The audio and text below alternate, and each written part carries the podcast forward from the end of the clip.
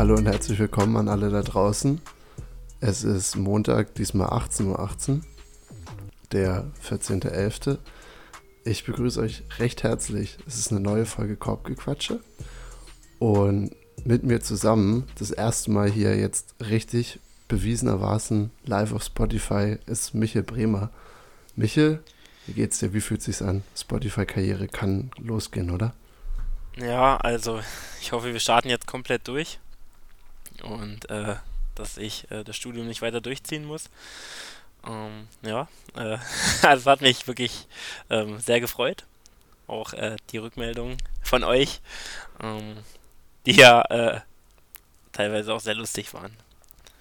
Ich denke gerade äh, in dem Zusammenhang am Anfang vielleicht noch mal ein paar kurze klärende Worte für Sachen, die uns jetzt öfter erreicht haben. Auch erstmal von meiner Seite natürlich herzlichen Dank für das Ganze, für den Enthusiasmus, der da mir auch zurückgetragen wurde. Es hat, macht echt richtig Spaß, so wie ich es am Ende der letzten Folge auch schon mal gesagt hat, hatte, dass ich mich hier so damit beschäftigen kann mit dem Thema Basketball, aber auch, äh, dass ich das jetzt weiß, dass Leute sich das auch anhören. Aber jedenfalls jetzt schnell nochmal zu ein paar klärenden Fragen. Ähm, die letzte Folge, die wir hochgeladen haben, war mit Nummer 3 betitelt und es war sehr oft die Frage, warum denn Nummer 3? Die Antwort ist relativ einfach hierzu. Michi und ich haben vorher schon mal probeweise natürlich ein, zwei Folgen aufgenommen. Und ja, einfach um zu schauen, passt es, läuft es so einfach, wie man sich das vorstellt mit Podcasts, äh, wie sieht es so aus mit der Zeit, kann man sich das gut einteilen. Jedenfalls, äh, die beiden Folgen wurden aber auch weiterhin überschattet, dass wir Mikrofonprobleme hatten und im noch größeren Maße als das, was ihr jetzt uns auch zurück äh, gefeedbackt habt. Also das war von der Video, äh, von der Tonqualität her wirklich nochmal eine, eine Nummer drunter und dementsprechend viel einfach nur ein Übungsprojekt. Aber ich habe mich schlecht gefühlt, als ich die Folge hochgeladen habe, die jetzt Nummer 1 zu nennen, weil das davor haben wir ja trotzdem gemacht. Ich weiß gar nicht, ich habe es glaube ich nie mit dir abgesprochen. Ich weiß gar nicht, ob das okay für dich war, Michel, aber äh, das war meine Seite der Geschichte. Ist das für dich denn alles soweit okay abgelaufen? Ja, alles, alles sauber abgelaufen. Ähm, ich muss sagen, ich fand vom Content her auch die zweite Folge echt stark, aber also das, das war wirklich bodenlos, was da, was da ähm, mit der Audio los war. Und deswegen war ich da vollkommen okay, auch dass es dann die dritte Folge war. Ich denke, äh, wir hatten uns dahingehend zumindest schon mal abgesprochen, dass äh, für, für ganz besondere, äh, besondere OnlyFans-Subscriber da draußen, dass wir äh, für die natürlich irgendwann die ersten zwei Folgen auch in einem privaten Chat mal hin und her schicken können. Aber es ist auf jeden Fall nichts für die breite Masse, die sich hier uns schon geben. Ähm, ja, ich weiß gar nicht, wurde an dich sonst noch öfter was rangetragen? Wir hatten vorher kurz mal Tonqualität, scheint immer auch ein Problem zu sein. Ich bin gespannt, wie es heute ist.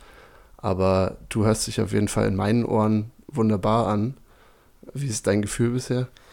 Ich habe ein gutes Gefühl, hoffe ich äh, zumindest. Ja, also eigentlich neben der Boden, äh, bodenlosen ähm, Tonqualität gar nicht äh, so viel tatsächlich, aber ja, wenn es nur das das Problem ist, dann ähm, ist es ja nicht schlimm.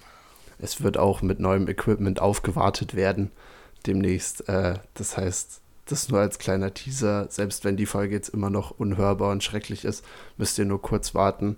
Und die Folge mit guter Qualität, die betiteln wir dann auch einfach so. Dann wisst ihr, wann ihr wieder einschalten müsst. Ich denke, zu dem Spotify Rückblick, Spotify-Einstiegsrückblick, äh, war es das erstmal von meiner Seite aus. Es gab wieder Spiele in der NBA, natürlich. Ähm, wir nehmen, wie gesagt, am Montag auf, das heißt, der Sonntag liegt direkt hinter uns. Und was mir rückblickend aufgefallen ist, haben sich gestern Abend bei den Spielen wirklich ähm, ja, historische Nächte von talentierten Spielern angehäuft und äh, ich weiß gar nicht, mit welchem Spiel möchtest du dann am liebsten anfangen? Also wir können gern äh, mit den Jazz und, und Philly anfangen, war ja nun, ähm, äh, wie du schon angesprochene historische Nacht von Joel Embiid, der eigentlich wirklich eine absurde Deadline abgeliefert hat. Ähm, Es waren 59 Punkte, 8 Assists, 11 Rebound und ich glaube auch 7 Blocks. Ja. Also äh, hätte fast noch das Quadruple Double geschafft, äh, was wirklich absurd ist. Und äh, natürlich auch ein neues Career High. Und ich glaube, auch das Career High waren auch die Blocks. Äh, und ja, hast du äh, Highlights geguckt oder äh, hast du nur den Boxscore gesehen? Ja, ich habe eine ne Mischung gemacht. Also ich habe mir dann, nachdem ich äh, gesehen habe, was er da geliefert hat, habe ich mir natürlich die Highlights von seiner Seite aus angeguckt und sonst mich anderweitig informiert. Aber wie du auch sagst, ich glaube, er hatte in dem einen Viertel hatte, hatte er 24 und 5. Also 24 Punkte, 5 Blocks. Äh, was, was bis dahin nie erreicht wurde, wirklich tatsächlich nie. Und sonst hast du immer Will Chamberlain noch irgendwie da mit drin, der in den 60ern schon mal irgendwie was ähnliches geschafft hat. Aber selbst da ist Joel Embiid also jetzt der Erste, der äh, 20 plus Punkte und 5 plus Blocks in einem Viertel, in einem Viertel auflegt. Und das ist, äh, glaube ich, in den ganzen absurden Stats, die er abgeliefert hat, auf jeden Fall nochmal der, der absurdeste für mich gewesen. Also weil er eben auch defensiv hat dieses Team jetzt, ähm, ja, damit mit ihm wirklich als Anker sehr viel gezeigt und wirklich Stabilität bewiesen. Ähm, weil du gefragt hast, wie hast du das Spiel gesehen? Also ich habe auch Highlights geguckt. Also ich hatte heute Morgen ähm, durchgeschaut bei Bleacher Report auf Instagram äh, und da war gleich sofort äh, Joel Embiid ähm, auf meiner For You-Page und äh, dann auch Highlights. Dann habe ich mir das nochmal ein bisschen längere Highlights angeguckt und äh, was aber auch dann erstaunlich ist, die, die 76ers gewinnen halt auch nur mit sieben Punkten gegen Utah. Ähm, und ich hatte Levi schon letztens gesagt, Utah regt mich wirklich doll auf. Ich äh, hätte nie gedacht, dass sie so gut sind, wenn man sieht, was Joel Embiid abgeliefert hat. Äh, hätte man jetzt denken können, die haben Utah da komplett aus der, aus der Halle geschossen. Ähm, aber ja, ich hatte auch nur, es ist wirklich absurd. Also wenn der Mann Bock hat und äh, es läuft bei ihm, also du kannst nichts machen. Es ist, äh, er kann alles er ist defensiv stark. Ähm, Wurf, er hat Post-Moves, also, ähm, und wie du angesprochen hast, defensiv echt richtig starker Verteidiger. Ähm, deswegen hätte ich auch, äh, war einer meiner MVP-Picks. Ähm, das Einzige, was halt bei ihm ist, ist halt dann äh, doch die Gesundheit. Aber ansonsten ist das halt ein, wirklich ein absoluter Superstar. Und das hat er letzte Nacht auf jeden Fall gezeigt. Ich fand, das, das war auch so absurd oder so ein Kontrast von dem, was man vor der Saison erwartet hat und dem, wie die 76ers gestartet sind, weil du hattest Embiid die letzten zwei Jahre so stark eigentlich wie noch nie, wo immer nur meistens irgendeine Art von Verletzung, wie du gesagt hast, dazwischen gekommen ist, dass er nicht der MVP am Ende geworden ist. Sonst hättest du in beiden Jahren oder konntest du auch so in beiden Jahren, finde ich, gute Argumente für ihn an den Mann bringen. Und mit der ganzen Frustration, die er damals auch in den Medien gezeigt hat, weil ich fand, er hat wirklich sehr, sehr offen darüber geredet, dass er gesagt hat, er denkt, er verdient's und er hat so eine gute Saison gespielt. Und nach diesen zwei Niederlagen auf persönlicher Ebene sozusagen, konnte ich mir so gut vorstellen, dass er jetzt in diesem Jahr kommt, direkt vom Start weg alles wegfegt, äh, mit der Dominanz, die er gezeigt hat, weil, wie du gesagt hast, er ist ein Spieler, der einfach ähnlich wie Janis wenn er machen will, was er machen will, dann kann er es einfach machen. Er hat die körperliche Voraussetzung, er hat die Skills dazu, er hat dann auch das Mindset eben obendrauf, um einfach un unstoppbar zu sein. Und deswegen hat es mich so verwundert, weil ich kam letzte Woche noch aus einem Atlanta-Spiel, was ich sogar ganz geguckt habe, wo Embiid wirklich komplett ja, aus der Luft gegriffen nicht gut aussah. Also er hatte keinen wirklichen Antrieb, fand ich. ich das ist das erste beiden, von den beiden Atlanta-Spielen. Ähm, ich glaube, die haben Mittwoch oder Donnerstag gespielt. Nur für alle, äh, die sich jetzt fragen, wovon ich rede. Und äh, in dem Spiel hat er ganz viele Turnover gehabt. Ich glaube, sieben oder acht. War sehr, sehr ja, sloppy, also mit dem Ball, mit seinem Handling, hat das Spiel nicht richtig vorangetrieben und wirkte auch in der Verteidigung oftmals einfach relativ motivationslos.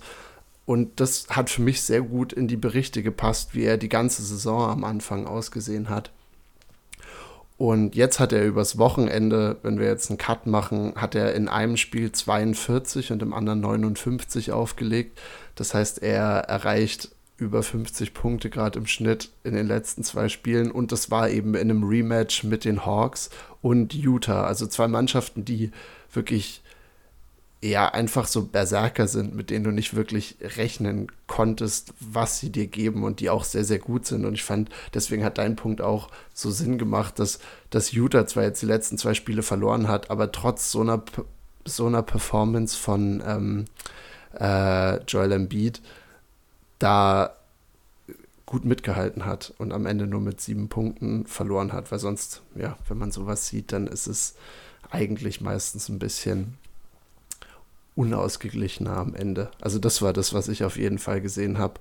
Und deswegen, ja, interessant zu sehen, die 76ers, ob sie jetzt ihren Groove finden, weil auch ohne James Harden, der jetzt denen noch ein bisschen länger fehlen wird, auch, kann es wirklich sein, dass Embiid da einfach der neue, das neue Zentrum in Offense und Defense wird und die Mannschaft dann auch tragen kann dementsprechend.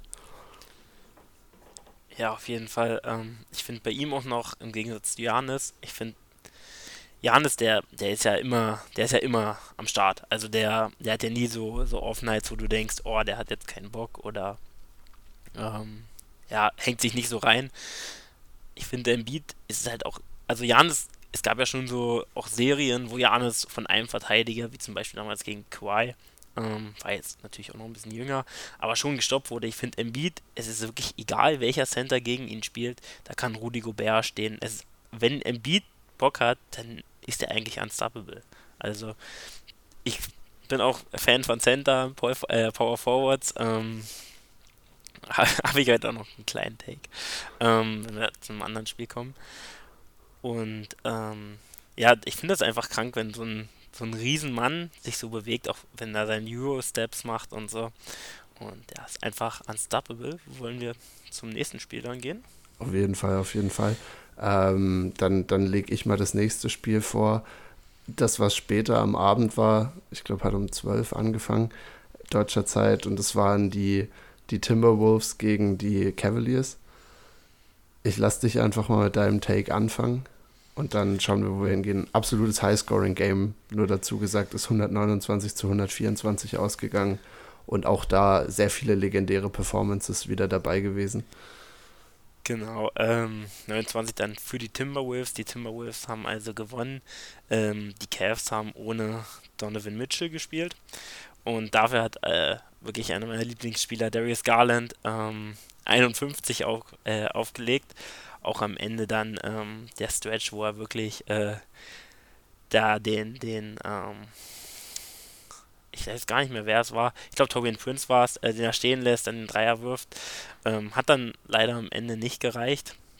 Die Timberwolves, ähm, ja, war jetzt auch nicht, ähm, also es war, wie du gesagt hast, ein High-Scoring-Game, aber ich glaube, Timberwolves ähm, haben sich trotzdem die Saison ein bisschen anders vorgestellt, dass äh, Dilo dann natürlich so viel äh, auflegt, 30 und 12 Assists hat er, hat er aufgelegt, also da, da lief schon vieles äh, rund bei den Timberwolves.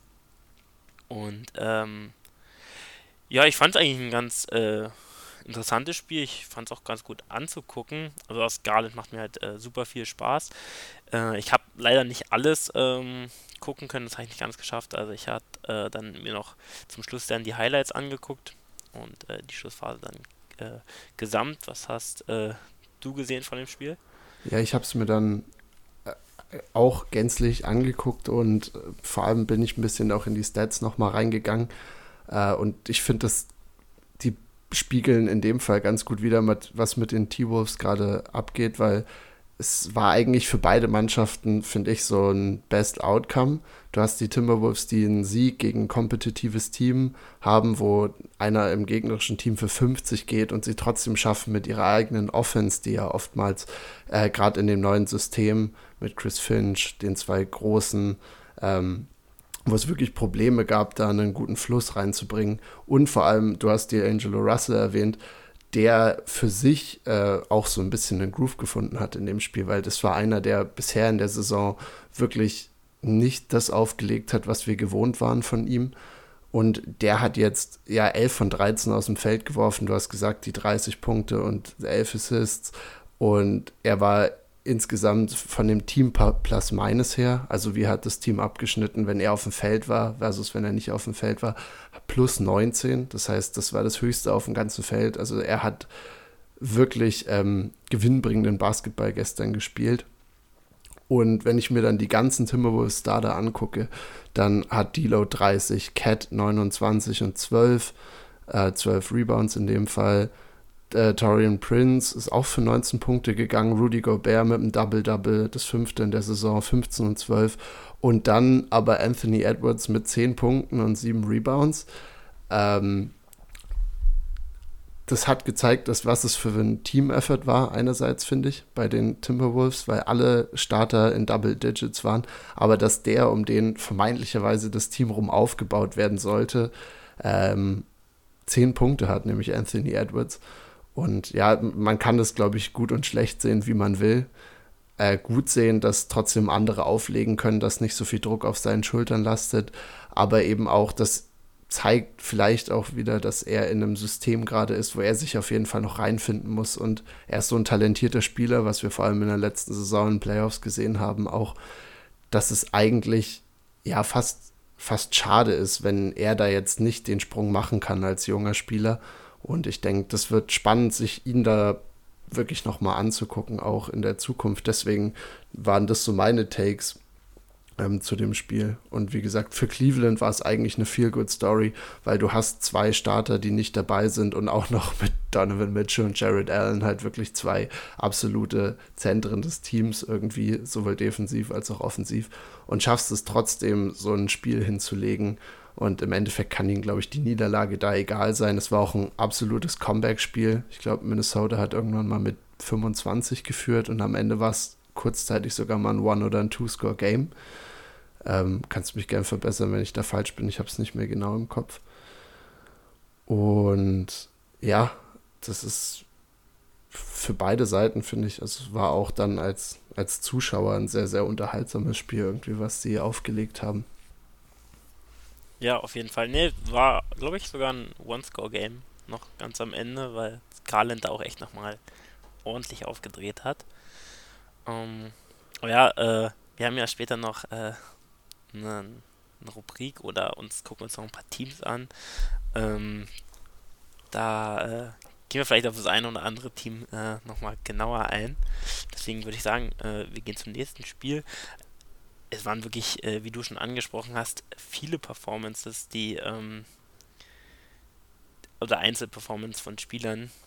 Ich würde äh, ganz kurz mit dir, ich weiß gar nicht, äh, inwiefern du dich damit beschäftigt hast, über das Lakers-Netzspiel reden. sind eigentlich da, da musst Teams, du hier tragen, da musst du tragen. Da habe ja. ich wirklich nur das, das Minimalste mir angeguckt.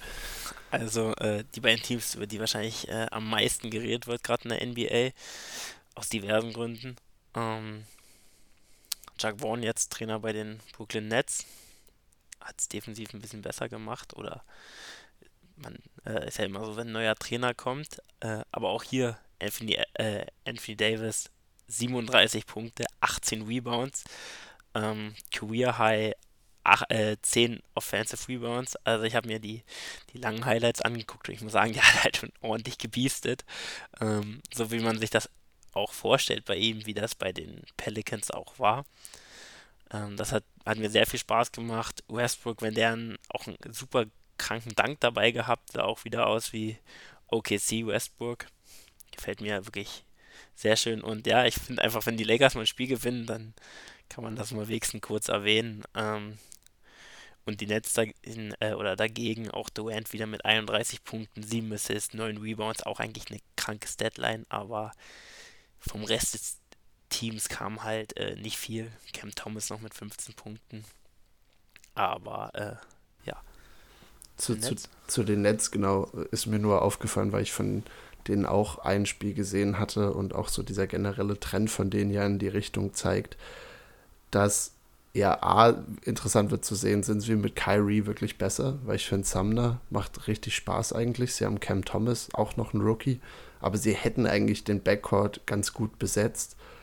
Es ist viel frei fließendere Offense. Ich weiß nicht, ob es jetzt der Systemwechsel ist von Steve Nash weg, aber das war auf jeden Fall ja, eigentlich ganz cool zu sehen, wie die Nets auf einmal, sobald Kyrie nicht mehr da ist, weggehen davon, ähm, so ISO-Basketball viel zu spielen, sondern Durant auf einmal auch komplett der Teamspieler. Er ist jetzt der Einzige in der ganzen NBA, der 25 plus in jedem Spiel aufgelegt hat, bisher immer noch. Also es ist einfach eine unfassbare Saison, die er spielt.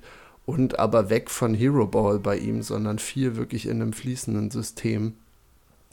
Und das hat mir eigentlich Spaß gemacht. Und ja, gestern dann fand ich, hast du das Spiel gut, gut erklärt, weil auch die, die Lakers, äh, dritter Sieg der Saison, let's go. Rewind.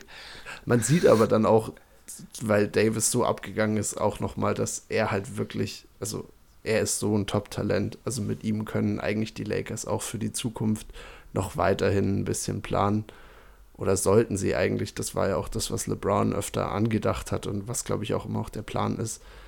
Ähm, aber dass Anthony Davis auch in der Lage ist, ein Team zu einer Meisterschaft auf eigenen Beinen zu führen, ja, ist jetzt sehr, sehr weit gestretched dafür, dass sie gerade das dritte Spiel gewonnen haben. Aber ich finde, solche Performances, wie er sie da hat, erinnern einen nur immer mal wieder noch daran. Ja, auf jeden Fall. Äh, ich fand früher war es äh, in New Orleans noch mit den Twin Towers, mit Boogie Cousins damals noch.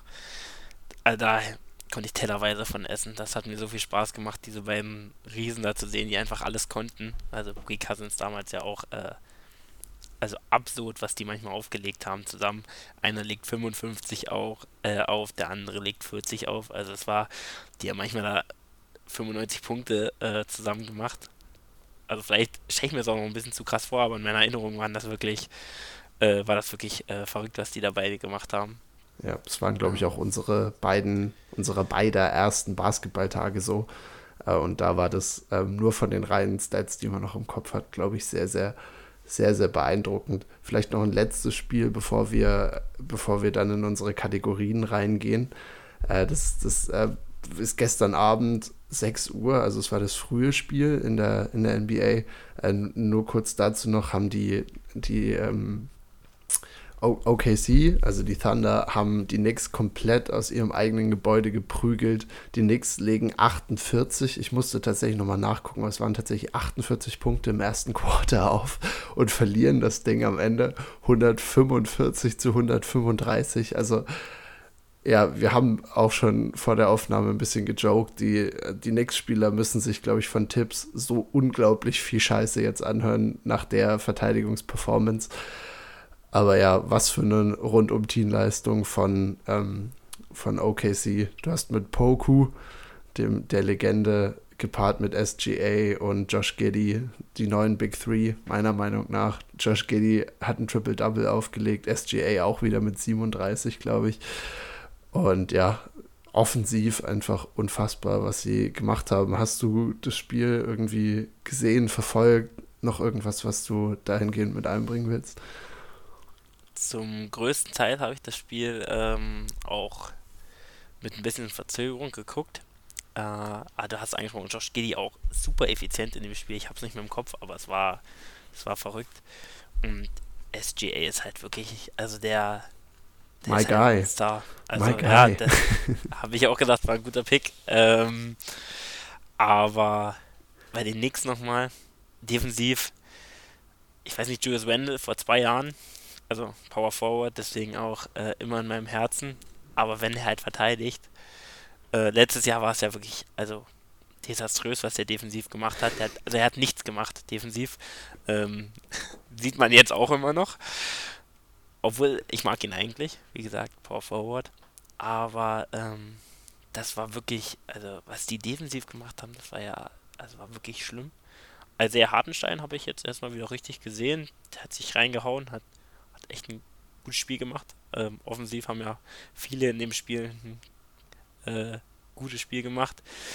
ähm, bei 240 gemachten Punkten. Ähm, das ist schon dolle verrückt. Ähm, also die. Das sind, glaube ich, 280. Nur. Äh, 280 meine ich ja, ich habe 140 plus 140. Ähm, 100, 240 wären schon viel, 82 ist einfach nur krank, dafür, dass es ohne Overtime war. Ja, habe ich auch gesucht am Anfang, die Overtime-Stats, und dann war ich, ach hey, Mini, das war Regulation.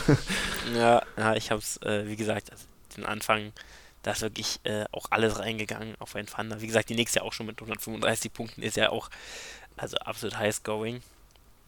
Ähm, aber ja, die Thunder sind echt ein Team, was Spaß macht. Lou Dort mit 24 Punkten auch komplett wild. Gefällt mir auch richtig, richtig gut. Ähm, Wäre fast auch ja. einer von My Guy gewesen, letztes, letztes äh, Woche, letzte Folge. Ich habe nur einfach so viele Namen im Kopf gehabt irgendwie, dass ich ihn einfach komplett vergessen habe im Endeffekt. Ja, ging mir ähnlich. Auch ein defensiver Mann, der das macht sehr Spaß, ihm zuzugucken. Kann ihnen da auf jeden Fall, glaube ich, viel helfen. Auch vielleicht einer, den sie im Team drin behalten werden bei den ganzen ähm, Umstellungen, die jetzt vielleicht in der Zukunft noch kommen und den Trades und den Picks, die dazukommen. Ich denke, wenn wir jetzt die Sonntagsspiele soweit diskutiert haben, abgehakt haben, dann kommen wir zu der Rubrik für heute. Ähm, uns ist so in der Vorbereitung ein bisschen aufgefallen, dass, dass, dass wir viele Teams oder dass es so schwer ist, überhaupt irgendwie ansatzweise alle Teams zu covern und dass viele Teams dadurch so ein bisschen außen runterrutschen. Äh, und dementsprechend versuchen wir jetzt heute in der, in der Rubrik, die, die ich jetzt einfach mal nenne, irgendwie das Überraschende, also das Gute, das Enttäuschende, also das Schlechte und vielleicht als dritte kleine Kategorie einfach noch Teams, die weder in das eine noch das andere von unserer Seite raus reinfallen, aber die man einfach nicht, nicht genug erwähnt. Und ich denke, wir werden so mit ein bis zwei Teams maximal jeder pro Kategorie aufwarten. Und genau, dann würde ich dich doch bitten, willst du mit das Überraschende oder das äh, sehr negativ Überraschende anfangen? Also ich äh, würde mit dem überraschenden, positiv überraschenden Team ähm, anfangen und ich würde im Osten, oder willst du im, im Osten anfangen? Ich fand es im Osten übrigens äh, schwer, da negativ, äh, also fand ich nicht ganz so leicht im Osten, weil da doch dann schon die Teams, die man dann doch da unten erwartet hätte. Äh, aber ich habe als Überraschung auch ein Team, wie gesagt, über das wir also ich habe mich da schon auch noch dran versucht, äh, über ein Team zu sprechen, über das wir noch nicht so viel gesprochen haben. Und das Absolut, sind die Washington, Washington Wizards. Let's go. Ähm, die Washington Wizards ähm, stehen 8 und 6. Bradley Beal ist out. Ähm, das ja schon mal äh, überraschend, muss man sagen. Also hätten, glaube ich, die wenigsten damit gerechnet, dass sie das äh, so packen. Haben auch gegen Memphis ähm, gewonnen gestern. 192. Ähm, und bei dem Team äh, zeichnet sich halt auch ab, jetzt wo Biel weg ist. Die haben halt auch echt viele Spieler, die was können. Also Porzingis bin ich eigentlich auch ein äh, Fan von, ist halt immer ziemlich äh, ineffizient. Aber ist halt auch, also hat er nicht umsonst äh, das Einhorn, äh, wurde genannt, ich glaube von Kevin Durant mal. Ähm, aber haben dann auch Afdia, Kyle Kuzma, Monte Morris, Corey Kispert, Will Barton, Daniel Gafford, Rui Hachimura. Also haben echt auch noch viele Spieler, die, die einfach ballen können. Und ich glaube, wenn auch Bradley B wiederkommt, der auch aber jetzt noch nicht so eine super starke Saison spielt. Ich glaube, der legt ungefähr 21 Punkte auf, jetzt noch nicht super effizient. Ähm, wenn der sich da auch steigert, der kann ja 28 Punkte auflegen, auch äh, relativ effizient, dann kann das auch noch deutlich besser werden. Also viel besser, die werden jetzt nicht äh, den Osten gewinnen, aber äh, es ist schön mal wieder die Wizards äh, seit den, ich denke mal seit den John Wall Zeiten mal wieder zu sehen, dass sie äh, kompetitiv sind und ja, das ist meine Überraschung. Äh, über das Team haben wir, glaube ich, fast noch gar nicht gesprochen. Ich glaube auch, und ich kann mich nicht erinnern, die Wizards einmal namentlich erwähnt zu haben. Aber, äh, weiß ich nicht, äh, mag ich gern das Team. Und jetzt auch, äh, wie gesagt, machen das echt gut. Haben auch mit Will Barton echt super unterschätzten Spieler. Ich finde, der kann echt ziemlich viel, also auch Ballhandling. Hat er auch in, äh, in Denver ja schon übernommen, oftmals. Ähm, Jamal Murray war ja auch dann oft verletzt. Und ja, das ist meine Überraschung und äh, da bin ich sehr zufrieden mit, da ich mir das Team ausgesucht habe. Ja, super gut. Ich ähm, bin vor allem durch das Kuzma-Game letztens auf sie wieder aufmerksam geworden, wo man wieder einfach mal noch kurz vor Augen geführt bekommen hat, dass Kai Kuzma wirklich ein absolut genialer Spieler ist, vor allem im Scoring-Bereich, auch mit den ja, physischen Gegebenheiten, die er einfach mitbringt. Wäre der gerade auch ein Spieler, der, glaube ich, den Lakers gut tun würde, wenn sie ihn wieder hätten. Und in der Verteidigung Danny Afdir, ähm, finde ich, macht sich extrem gut, ähm, zeigt da seine Klasse. Das war so das, was ich mir von den Wizards gemerkt habe. Also sie sind immer mal wieder so ein bisschen auf meinem Radar, aber ja, auch als du jetzt den, also dass sie, oder als ich gesehen habe, auch, dass sie 8 und 6 sind, das überrascht mich jedes Mal wieder und sie gewinnen auch Spiele gegen qualitativ hochwertigere Mannschaften ähm, und trotz der ganzen Injuries, die sie haben, weil äh, auf dem Papier mit einem gesunden Porzingis, ähm, der das liefern kann, was er liefern könnte, theoretisch, oder was viele denken, was er liefern kann. Und, und noch äh, Bradley Beal, der eigentlich schon gefühlt seit vier Sommern weggetradet werden will, äh, ist es einfach, ja, gu gut, was sie da bis jetzt schon auf die Beine gestellt haben. Ähm, wenn ich jetzt mal zu meinem Team rübergehe, auch äh, aus dem Osten tatsächlich, mein Überraschungsteam ähm, sind die Indiana Pacers. Und ich glaube auch, dass wir sie wirklich noch wenig bis gar nicht ähm, erwähnt haben hier. Und der Grund, warum ich die Pacers mir ausgesucht habe, ist einfach, dass sich da auf einmal im Backcourt gerade so ein bisschen eine Zukunftsvision für das Team entwickelt, denke ich, weil in diesem Ko oder meiner Meinung nach komischen Trade letztes Jahr mit Sacramento, wo sie Sabonis weggegeben haben, ähm, und aber im Gegenzug Halliburton bekommen haben. Ein Rookie, der bis dahin wirklich echt super solide gespielt hat, eigentlich nie wie ein Rookie gespielt hat.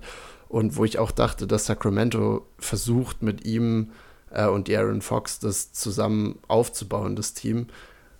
Dem war so nie. Also er wurde dann zu Indiana ge getradet und ich finde seitdem und vor allem in dieser Saison zeigt er das, weil ich glaube, er averaged fast 10 Assists insgesamt.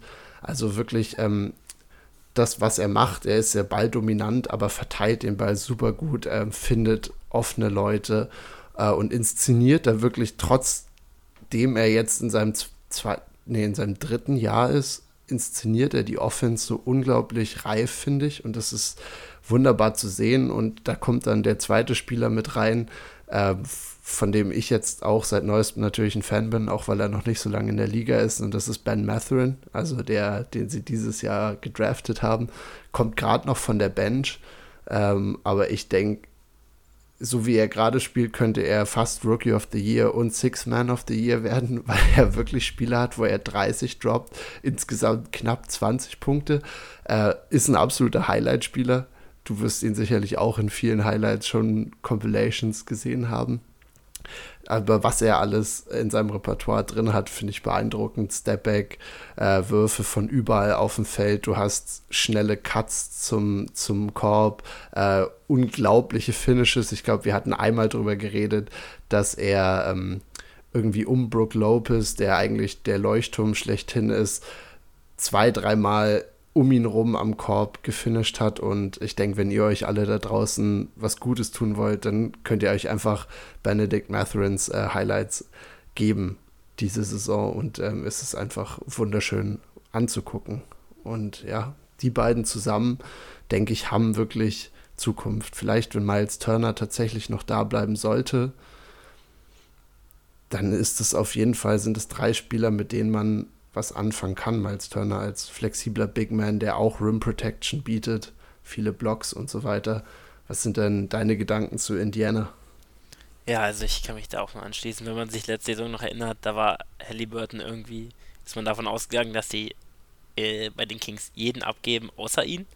Ja. Und ähm, da haben die Pacers sich, glaube ich, echt einen Spieler geholt, der, der eine ganz große Zukunft haben wird. Und ja, du hast schon viele Sachen angesprochen, wenn du dann Turner, ich feiere den echt auch doll, weil wenn du siehst, was er kann, er ist halt defensiv in, in der Zone echt ein saustarker Verteidiger und hat den Dreier, kann aus der Mitteldistanz werfen. Es hat jetzt kein Postgame oder so, aber ähm, ansonsten echt, also so einen Spieler brauchst du. Also der passt perfekt eigentlich in jedes Team. Einfach ein Center, der, der werfen kann und, äh, und verteidigen kann.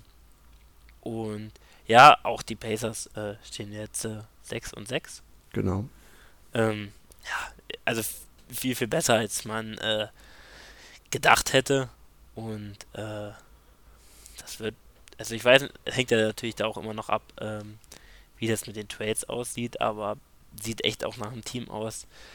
Die Pacers waren ja öfter auch schon ein ganz gutes Team, waren aber nie äh, ein sehr, sehr gutes Team.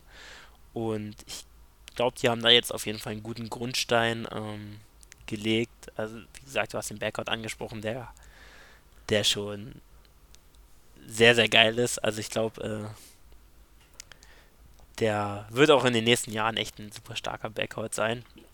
Und ja, ich kann mich da eigentlich bei allen Sachen nur anschließen. Ich habe noch nicht so viel gesehen von denen, außer Highlights äh, öfter, aber ähm, ja, gefallen mir gut und finde ich auch gut, dass wir die mal thematisiert haben. Für alle Nerds da draußen kann ich auch ein 30-minütiges Interview von Kevin O'Connor vom, von, von The Ringer empfehlen, der mit äh, Matherin und Halliburton ges ein Gespräch geführt hat äh, ja, man, ich finde, da sieht man auch so ein bisschen manchmal hier und da schon die Chemie, die die beiden auch untereinander haben. Äh, Gerade eben, weil Halliburton da auch so ein bisschen schon wie der zehn Jahre Veteran wirkt, ähm, weil er eben so dieser Inszenierer ist. Also das nochmal als kleinen Tipp nebenher, da haue ich auch gerne nochmal den Link unten in die Show Notes rein. Äh, hast du tatsächlich, hast du aus dem Westen ein Team, was dich überrascht, über das wir auch gleichzeitig noch nicht so viel geredet haben, weil eins würde mir einfallen und ich denke, das wirst du jetzt fast auch sagen, oder? Also ich weiß nicht, ich habe extra eins genommen, äh, was mich erst ein bisschen später überrascht hat oder an, wo mich die ganze Situation überrascht. Ähm, also ich weiß nicht, ob du jetzt die Trailblazers meinst oder Judah yes. natürlich. Also ich äh, habe aber tatsächlich die Phoenix Suns mir da ein bisschen notiert. Wunderbar. Klar, man, man also man sagt jetzt 8 und 4, ja, die Suns sind ja immer ein gutes äh, Regular Season Team, aber du hast ähm, mit Chris Paul äh, einen Spieler, den man jetzt langsam auch ähm, ansieht, dass, er, dass er älter wird. Also er legt 9,4 Punkte auf, 9,5 und 9,4 Assists, das ist natürlich super. Aber diese 10 Punkte, die er dir gibt, die gibt er dir halt auch bei Wurfquoten, die sind unterirdisch. 36% aus dem Feld und 27% ähm, Dreierquote, also ähm, ja, nicht so schön. Und äh, auch die Andre Ayton jetzt noch keine super Saison. Aber dafür ähm, hatte ich bei einem Spieler immer das Gefühl, ja, ich weiß nicht, ob der jetzt ähm, schon so diesen Superstar-Titel ähm, bekommen kann. Das Booker, der wirklich eine, eine brachiale Saison spielt. Also legt 26,7 äh, Punkte auf, 5,6 Assists, wirft 38% Dreier, äh, 48% aus dem Feld, 4,5 Rebounds äh, auch noch. Also echt ein, ein, super starker Spieler. Und ich denke, äh, besonders auch jetzt mit dem Crowder, ähm, und dem Crowder-Ding, dass der äh, nicht mehr spielen will. Und jetzt auch mit der Verletzung von ähm, Cameron Johnson, der dann der Ersatz war. Hätte ich gedacht, dass die schlechter spielen, bloß auch weil die anderen halt, äh, Mika Bridges spielt auch noch eine gute Saison, äh, auch ein sehr guter Spieler, VNT, aber ähm, ja, überrascht mich trotzdem, äh, dass sie trotzdem noch so viele Spiele gewinnen und äh, war ja auch wirklich äh, nach der letzten Saison auch äh, irgendwie immer so ein komisches Gefühl bei den, bei den Suns, fand ich. Ähm, was auch, dass dann miteinander nicht geredet wurde, der Trainer redet nicht mit Aiden, oder? Also, ähm, ja, hat mich äh, auch überrascht, fand ich, hatten wir auch noch nicht so viel darüber gesprochen. Äh, ich weiß nicht, wie du das siehst.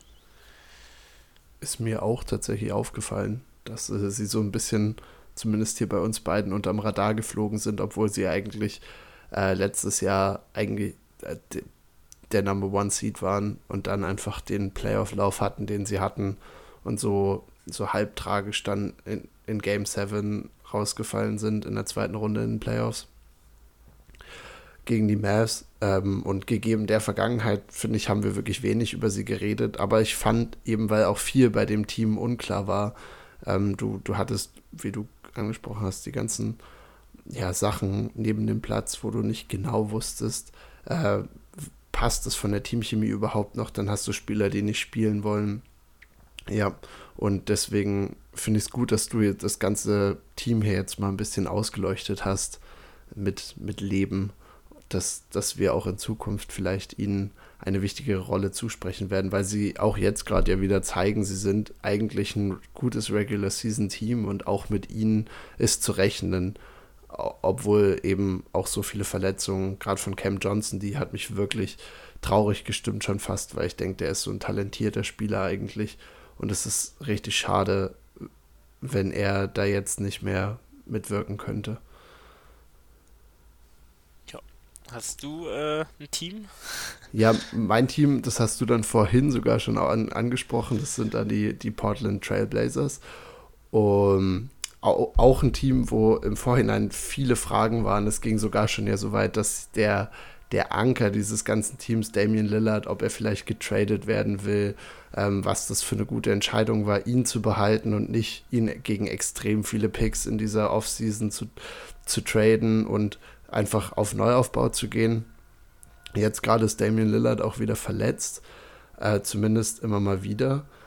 Und trotzdem zeigt dieses Team, ist glaube ich bei 9 und 4 und äh, immer noch oben in der Western Conference.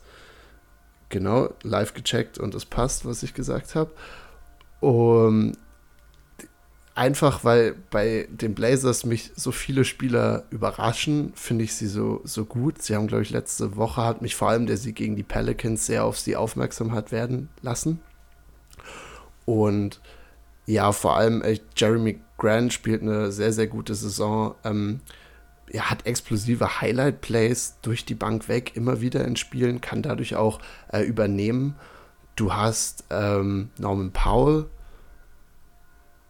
der äh, abgeht bis zum geht nicht mehr.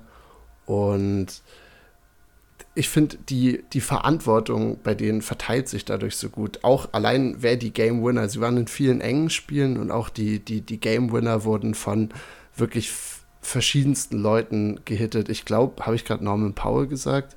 Ich meinte Josh Hart. also verschiedenste. Ich gedacht. Ich, genau, ich, ich habe gerade auch überlegt, nee, warte mal, irgendwas war da war da nicht richtig. Also du hast äh, Josh Hart und äh, ja, die Game Winner werden von verschiedensten Leuten gehittet und das ist äh, neben Damian Lillard unglaublich komplementär und richtig gut. Dann einer, der mich bei ihnen auch sehr, sehr begeistert, ist Anthony Simons. Äh, ganz komische Schreibweise von dem Namen. Ich, ich glaube, er wird, äh, ich dachte, er heißt Anthony, aber so ist es gar nicht. Also wer, wen es interessiert, komischste Schreibweise aller Zeiten mit einem F und, glaube Doppel-E oder so. Ähm, ja, jedenfalls außerhalb von seiner, seiner Namensgebung echt ein unfassbar guter Spieler, der sich jetzt gerade richtig entwickelt und auch wenn Dame nicht da ist, äh, gerade in der Defensive wirklich ähm, Schritte immer weiter nach oben macht, finde ich. Und ja, auch von seinem Scoring her, weil bei ihm man gut sieht, dass er mit der Verantwortung, die er kriegt, finde ich, gut klarkommt, weil er auch Phasen hat, wo er dann mal schlechtere Shooting-Phasen hat innerhalb eines Spiels. Aber daraus kommt er irgendwie immer ein bisschen sozusagen wieder, äh, steigt er empor und ähm, liefert am Ende echt gute Stats ab, macht wichtige Körbe auch für das ganze Team. Und deswegen habe ich die Trailblazers genommen, ähm, ja, weil sie auch, glaube ich, ohne Nurkic zum Teil gespielt haben und trotzdem Siege einfach gegen, gegen gute Teams aufweisen können. Und für mich so ein bisschen auch die Überraschung dadurch sind, weil ich dachte wirklich, dass die, ähm, dass die Blazers einen eine, eine harte Sache zum Anschauen werden dieses Jahr und dass die sich auch gut und gerne sehr gut verkalkuliert haben könnten mit Dame. Und ich finde, Stand jetzt hat sich das gar nicht gezeigt und das Team hat unglaublich viel Grit, ähm, guten Teamzusammenhalt. Die, die Bench macht echt, äh, rastet komplett aus. Ist auch immer schön, sich anzugucken, finde ich. Und dementsprechend, genau, die Portland Trailblazers bei mir, zu denen du bestimmt auch noch was sagen willst. Ja, auch mal wieder ein Power Forward mit Jerry Grant. Gefällt mir sehr gut. Absolut, ja. Ähm, ja, wie du es angesprochen hast, wenn man sich überlegt, dass da Nurkic echt jetzt auch ähm, gerade auch wieder out ist, aber nicht lange. Und auch Damian Lillard, den man ja als Superstar, ich weiß nicht, ob du dich noch erinnern kannst, aber es war mal das Ding, dass die 76ers Ben Simmons für Damian Lillard traden wollten. Ja. Aber die 76ers, äh, glaube ich, nicht Ben Simmons abgeben wollten. Absolut. Alleine. Und äh, ja, das ist nicht gut gealtert, muss man sagen. Ähm, also überhaupt nicht gut gealtert. Auch wenn sie natürlich dann noch James Harden dafür bekommen haben. Ja, aber so, so aber. wie alle direkten Ben Simmons Trades nach letzter ja. Saison. Du hast jetzt das den Trade Lillard Simmons. Es gab auch mal nur direkt Harden für Simmons. Einfach One-on-One -on -one als Trade. Alles nicht so gut gealtert bis jetzt, muss ich sagen. Ja, wenn Simmons momentan dann auf jeden Fall. Aber äh, über, den, über die haben wir schon genug gesprochen. Über die Torten Trailblazers, ja, es sind aber auch wirklich, wie du es angesprochen hast, äh, wo Jeremy Grant dann den Buzzerbeater macht. Äh, es sind viele, auch echt eine Mannschaft, wo wirklich viele Jungs äh, Basketball spielen kann. Du hast Anthony Simons, der gerade echt zu einem, zu einem Star langsam, ähm, Star in the Making, äh, ranwächst. Und Grant, der einfach ein super guter Spieler schon ist, der in Detroit viel übernommen hat. Ähm, da die erste Option war, hilft dem Spieler natürlich auch, wenn er wirklich mal, äh, hast in so Phasen, wo dann dein absoluter Superstar fehlt, einen Spieler hast, der das übernehmen kann. Und Josh Hart auch ein absolut unterschätzter Spieler in vielen, oder hört man wenig von, aber ist auch ein Spieler, der einfach alles so auf dem Court macht, der reboundet, der, äh, der wirft Dreier, äh, verteidigt und dann natürlich auch noch Gary Payton, ähm, Shaden Sharp, der äh, gefühlt aus der Halle jedes Mal springt. Also, äh, sonst gar nicht so viel macht äh, oder ich von ihm sonst nicht so viel gesehen habe.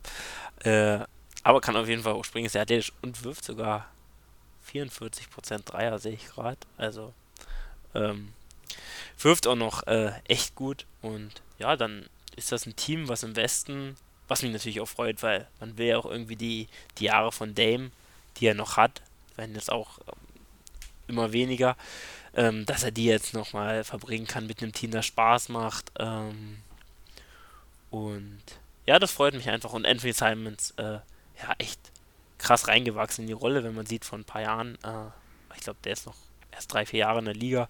Ja. Ähm, dass der so einen Sprung nochmal gemacht hat, ist echt krass, weil am Anfang dachte ich, oh, ein ineffizienter Point Guard, der viel wirft, aber äh, Effizienz hochgegangen, das ist angesprochen, defensiv reißt er sich ein bisschen mehr zusammen und ist ja auch ein athletischer Spieler, kann das also auch und einfach ein geiles Team anzugucken und ja, wir hatten das ja in der, in der ersten Podcast-Folge hatten wir die, glaube ich, als Team, was wir eventuell in den Play, äh, im Play-In sehen, das muss man jetzt, glaube ich, äh, revidieren, gutes Team und äh, macht sehr viel Spaß. Vielleicht ist es doch jetzt, weil du es angesprochen hast, gar nicht so verkehrt, dass die erste Podcast-Folge nie da draußen ist, weil da äh, nur als kleiner Teaser haben wir unsere Predictions für die Saison abgegeben. Und ich denke, ähm, ja, vieles davon können wir jetzt fast schon widerlegen, wenn ich mal so angucke, wie wir jetzt gerade über Teams reden, versus vor eben drei Wochen, als wir die aufgenommen haben. Also vielleicht war es gar nicht so verkehrt, was wir da gemacht haben. Ähm, wenn wir jetzt äh, zu den Enttäuschungen kommen, ich würde sagen, jeder ein Enttäuschungsteam, äh, gegeben der Zeit, auf die ich gerade geschaut hatte.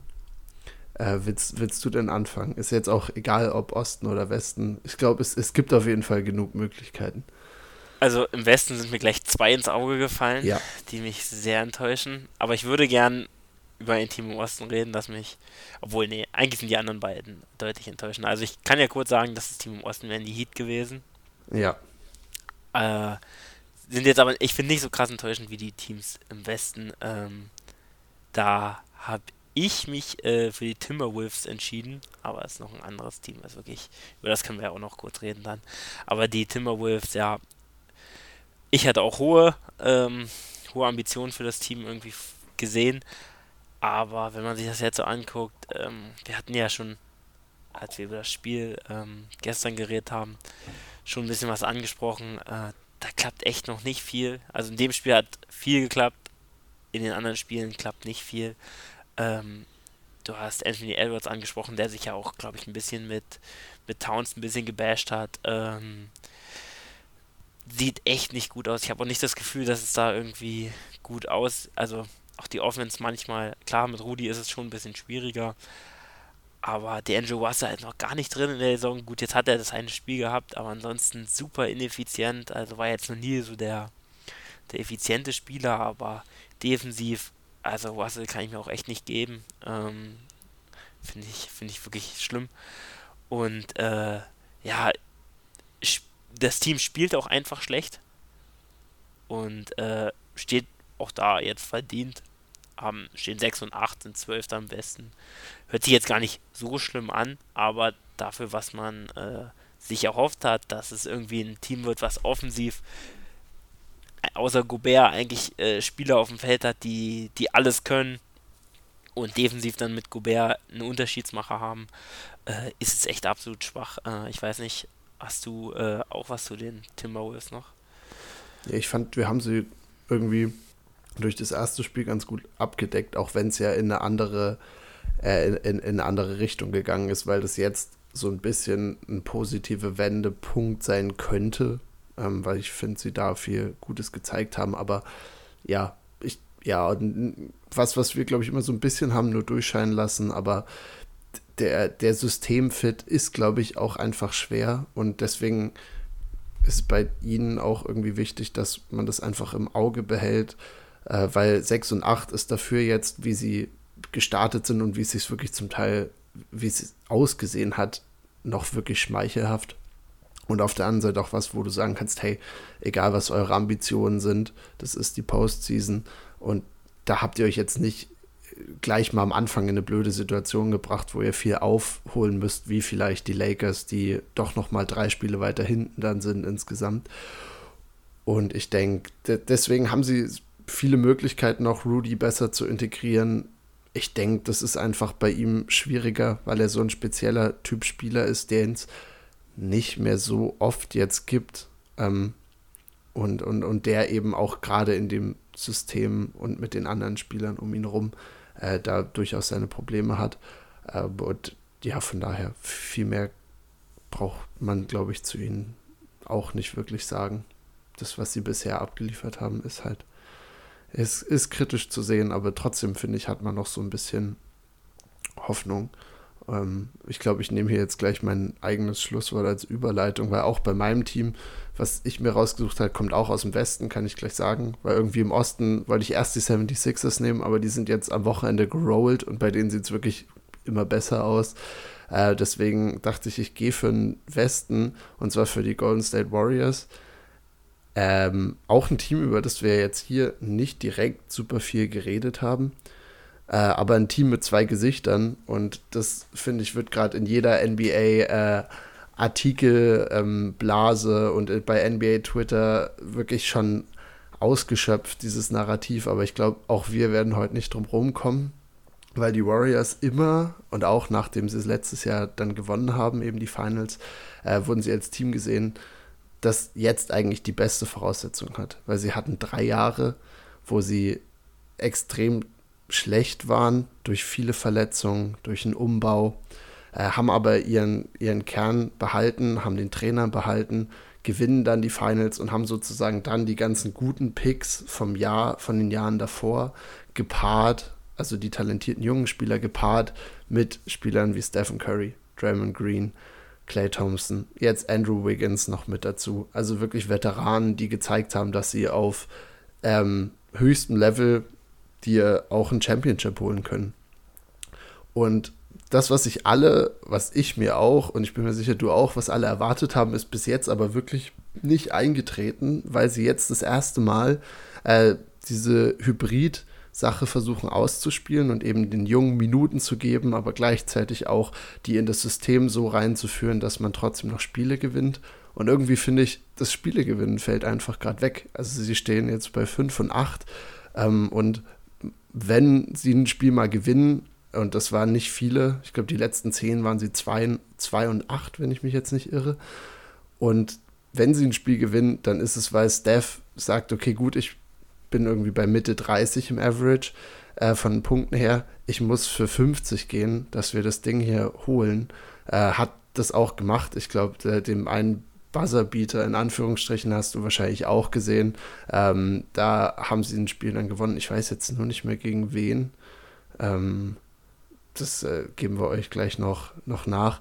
Aber ja, es, es wirkt gerade so, als wäre dann alles jedenfalls schwer für die Warriors, weil sie eben ähm, dann auch merken, dass viele der Spieler, die sie gedraftet haben, Kuminga, Moody äh, und vor allem aber auch Wiseman, Probleme darstellen, dass wenn sie auf dem Feld sind, dass echt die Plus-Minuses sich komplett umdrehen.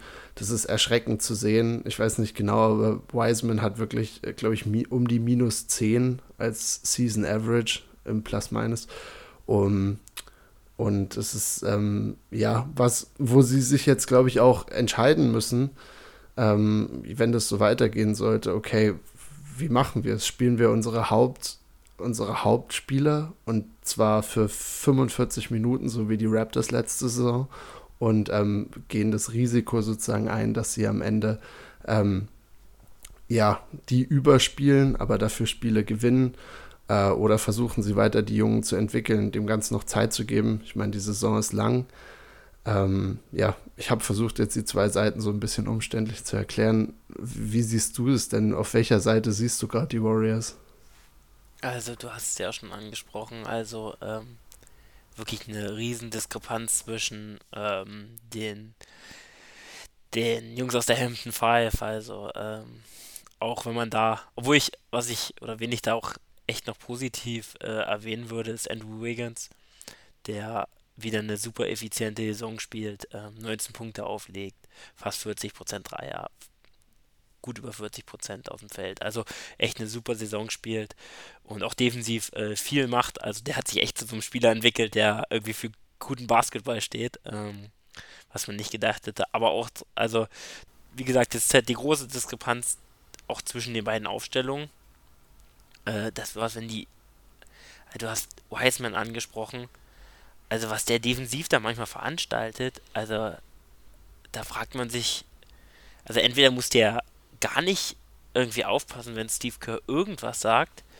Äh, oder er, er macht es einfach nicht, weil ich meine, er hat ja wirklich gute Voraussetzungen, aber ähm, das ist noch ganz, ganz schwach. Und auch die anderen Jungs, von denen haben sie sich, glaube ich, mehr erhofft, wie du schon angesprochen hast. Aber wenn Curry drauf ist, auch Clay, der jetzt noch sehr langsam in die Saison gestartet ist, äh, sehr ineffizient spielt und auch defensiv, Gut, man muss natürlich auch sagen, der, der Mann war lange verletzt, hatte eine der schlimmsten Verletzungen, die man überhaupt haben kann, nach Achillessehnenriss.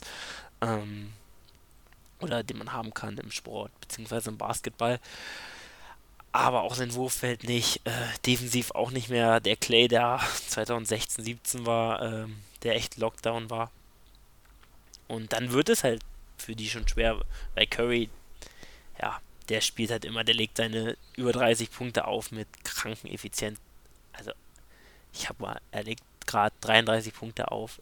Er hat 52 aus dem Feld, 43 Dreier und 91 ähm, Freiwurf. Also 50, 40, 90. Ja. Genau, 50, 40, 90. Also absurd. Äh, und bei dem sehe ich das auch nicht, dass er, dass es schlechter wird, weil er halt äh, weiß, was er da übernehmen muss. Aber der Rest des Teams enttäuscht mich schon, schon dolle. Also, ähm, Draymond tut schon das noch, was er kann, aber auch offensiv ähm, haben die, also defensiv die jungen Spieler äh, schlimm und auch offensiv nicht, nicht viel. Und ich denke, sie werden es weiter so probieren, aber irgendwann wird es dann dazu kommen, dass sie halt die, die Jungs länger spielen lassen müssen, weil du kannst jetzt nicht so eine Saison äh, äh, ja, das ist irgendwie, irgendwie komisch. Ich hätte gedacht, dass sie viel, viel besser sind und auch eigentlich die krasseste Enttäuschung finde ich überhaupt. Also äh, auch noch äh, mehr als die Timberwolves, ähm, weil die ja dann nicht, also die sind, haben nicht so einen hohen Fall hinter sich, äh, wie die Warriors, die ja, ja, also, äh, man kann ja aber wirklich nicht das ganze Team nennen, also aber teilweise, wenn so die zweite Truppe reinkommt, echt ähm, desaströs manchmal spielen. Das, ich hatte letztens irgendwas gehört, da war das ein riesen äh, beim Plus-Minus zwischen den Teams, zwischen der Starting Five und äh, den Backups. Und vor allem hast du Jordan Poole, der mit den Backups draußen rumrennt. Äh, ein junger Spieler, wo jetzt viele drauf zeigen und sagen, hey, da hat es doch geklappt, da habt ihr ihn doch einen Jungen gut integriert. Und das ist, glaube ich, auch die Erklärung, äh, die da immer wieder gut zutrifft. Er war halt der Einzige. Also er konnte, er war, eigentlich war Jordan Poole der, der neu eingeführt wurde. Moody und Kaminga waren letzte Saison beide eher ähm, ein bisschen außen vor bei den Warriors. Wiseman war eh verletzt. Und Poole hat sich dadurch, finde ich, gut geschafft, so reinzuarbeiten äh, in die Rolle.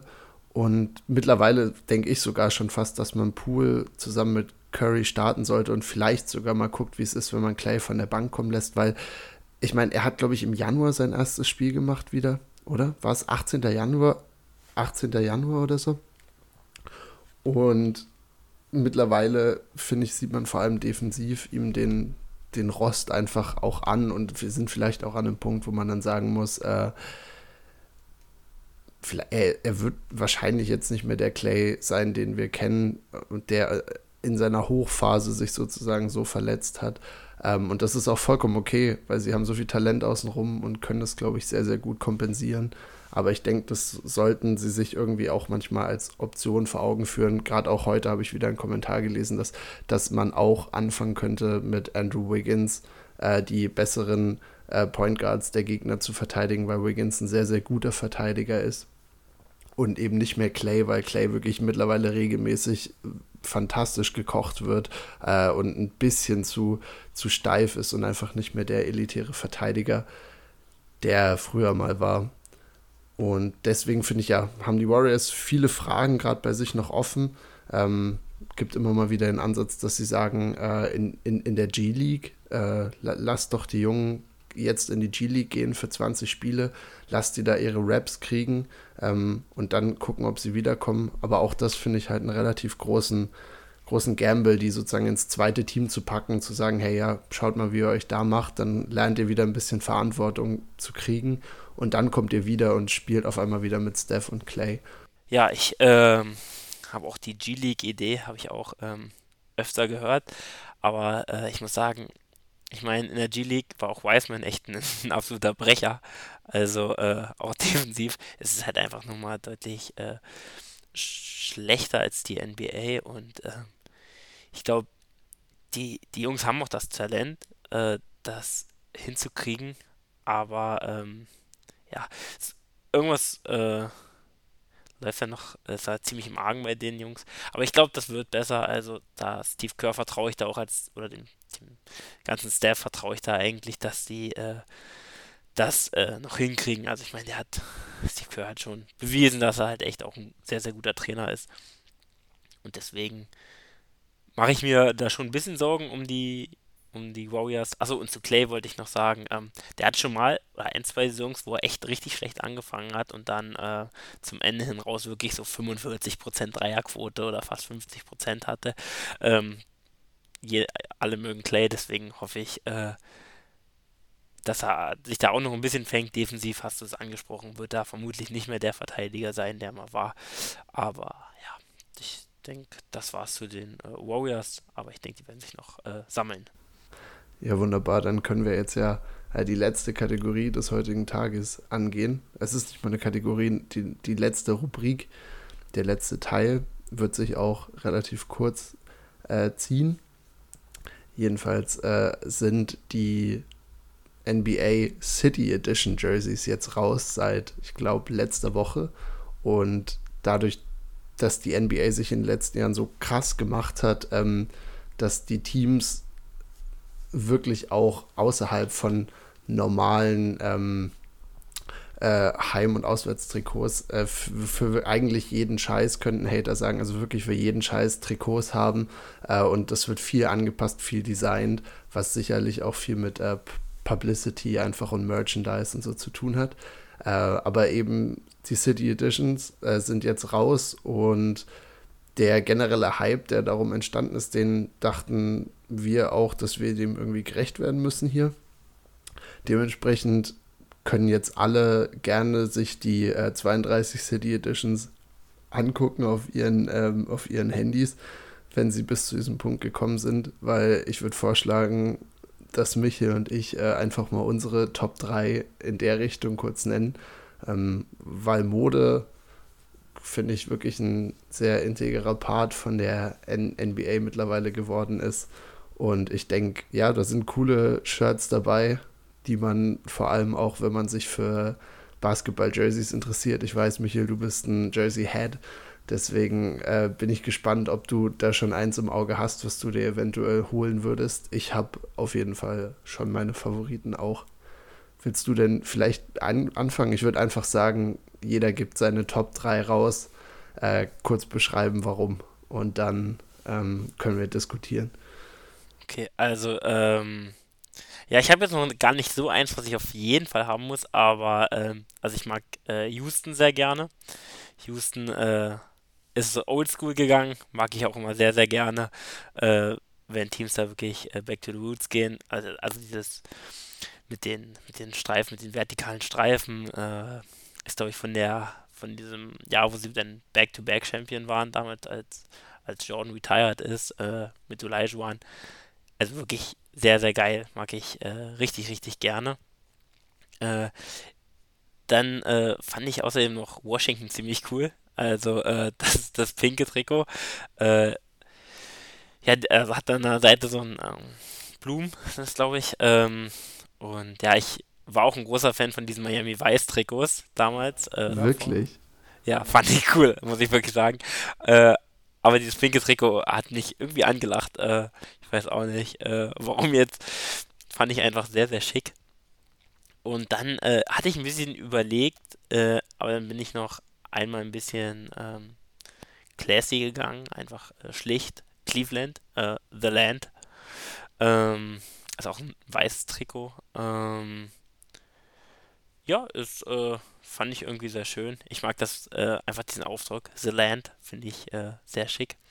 Und äh, das sind meine Top 3. Ich bin auf deine Top 3 gespannt. Ähm, ja, aber ich, wie gesagt, sonst wäre es wahrscheinlich Washington und, und die Rockets. Aber ein Rockets-Trikot könnte ich mir also könnte ich mir momentan nicht ziehen, weil das, äh, da würde ich nicht mit rumlaufen. Von, von, welchem Spieler vor allem? Wichtige Frage. Ja.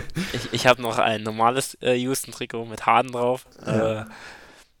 Aber also Green nehme ich auf jeden Fall nicht oder Kevin Porter. Vielleicht ähm. könntest du es dir ja customizen und noch Tracy McGrady oder, oder James Harden draus machen aus den jetzigen Trikots. Ähm, aber ich glaube, das wäre schon, das wäre zu zynisch. Äh, zu Cleveland muss ich sagen, interessante Wahl von dir, weil ich finde, der Schriftzug sieht so ein bisschen aus wie meine allerersten Word-Projekte, die ich in der Schule abgegeben habe. Weil das, also ist auf jeden Fall cool, es ist was anderes, aber es ist so mit diesem 3D-Effekt und dieses Goldene. Äh, sieht wirklich so aus, so als, als wenn irgendjemand so rübergegangen wäre über alle Windows-Formate, ähm, äh, die sie da bei Word haben alle Schriftarten und so war, oh, das ist doch super. Also ich habe nur noch erwartet, dass dann ein Schatten unten drunter auch noch auftaucht, muss ich sagen. Ähm, aber außerhalb davon auf jeden Fall so weiß und gold. Es hat schon so seinen, seinen Swagger. Also das war, wollte ich nur, nur kurz, kurz loswerden. Du sprichst ähm, was an. Ja, also den Punkt will ich auf jeden Fall. Okay, wenn ich jetzt, glaube ich, zu meiner Top 3 kommen müsste, dann äh, würde ich sagen, ich, ich setze auf drei die Phoenix Suns und das war schwer, weil ich habe sehr überlegt zwischen Suns und Spurs. Mir gefallen bei beiden sehr ähm, äh, dieses, dieses, äh, be, oh, ich bin so schlecht mit Farben, das Hellblau, dieses Babyblau. Und ich, ja, mit dem, was mich tatsächlich dann zu den Suns hat gehen lassen, ist, dass das Logo trotzdem noch so drauf ist, in Schwarz auch. Bei San Antonio ist es relativ schlicht, nur in dem Blau gehalten. Ähm, aber ja, dadurch finde ich, ist es sehr, sehr ansprechend und ist mal was anderes. Es ist ja auch ja eine ganz andere Farbe als das, was die Suns sonst spielen, was vielleicht ein bisschen verwirrend ist, aber in dem Sinne jetzt irgendwie finde ich erfrischend. Deswegen setze ich die Suns auf drei und ich denke auch so ein Devin Booker Suns Trikot ist in dem Zusammenhang gar nicht verkehrt. Also es sieht wirklich schick aus, finde ich. Ähm, dann auf zwei bin ich bei dir. Die Washington Wizards haben mich gewonnen. Ich weiß nicht warum. Dieses Ping, vielleicht war es auch, dass sie in dem ersten Spiel in den Trikots, dass Kuzma da seine 36 aufgelegt hat.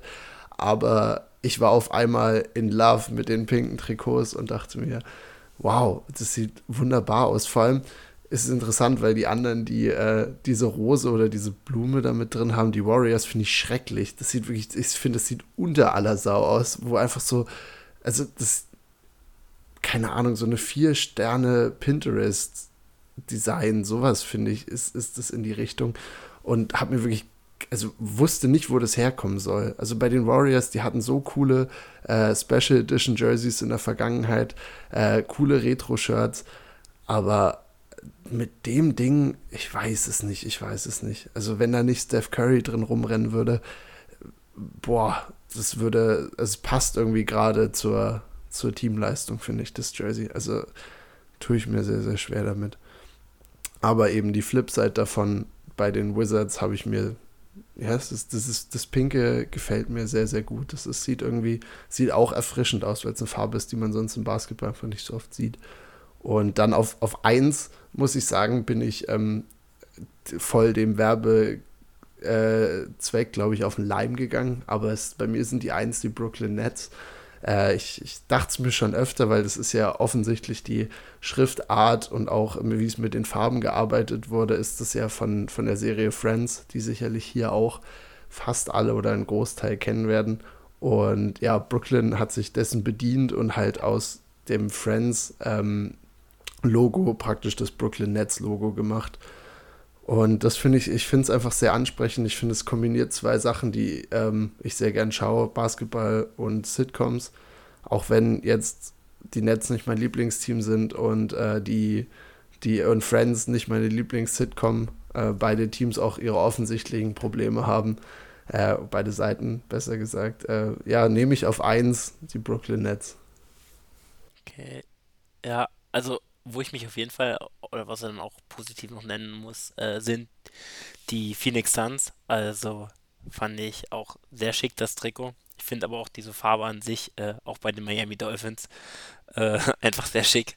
Ähm, und was du angesprochen hast, also den Platz wirklich, also Bottom Last auf jeden Fall die Warriors. Also ja. das sieht aus, es könnte auch irgendwie so ein so ein Fake sein. Also es könnte, also es gibt ja auf Amazon manchmal oder so, auf so, äh, nicht so ganz seriösen Seiten so Trikots, das sieht irgendwie billig aus. Also, das, wer, also wer, wer auf die Idee kam, das ist geil, kann ich nicht nachvollziehen. Raus also aus ist, dem Design-Team. Und wenn sich jemand das Trikot gekauft hat, dann, ähm, ja, bodenlos von euch, ihr könnt abschalten.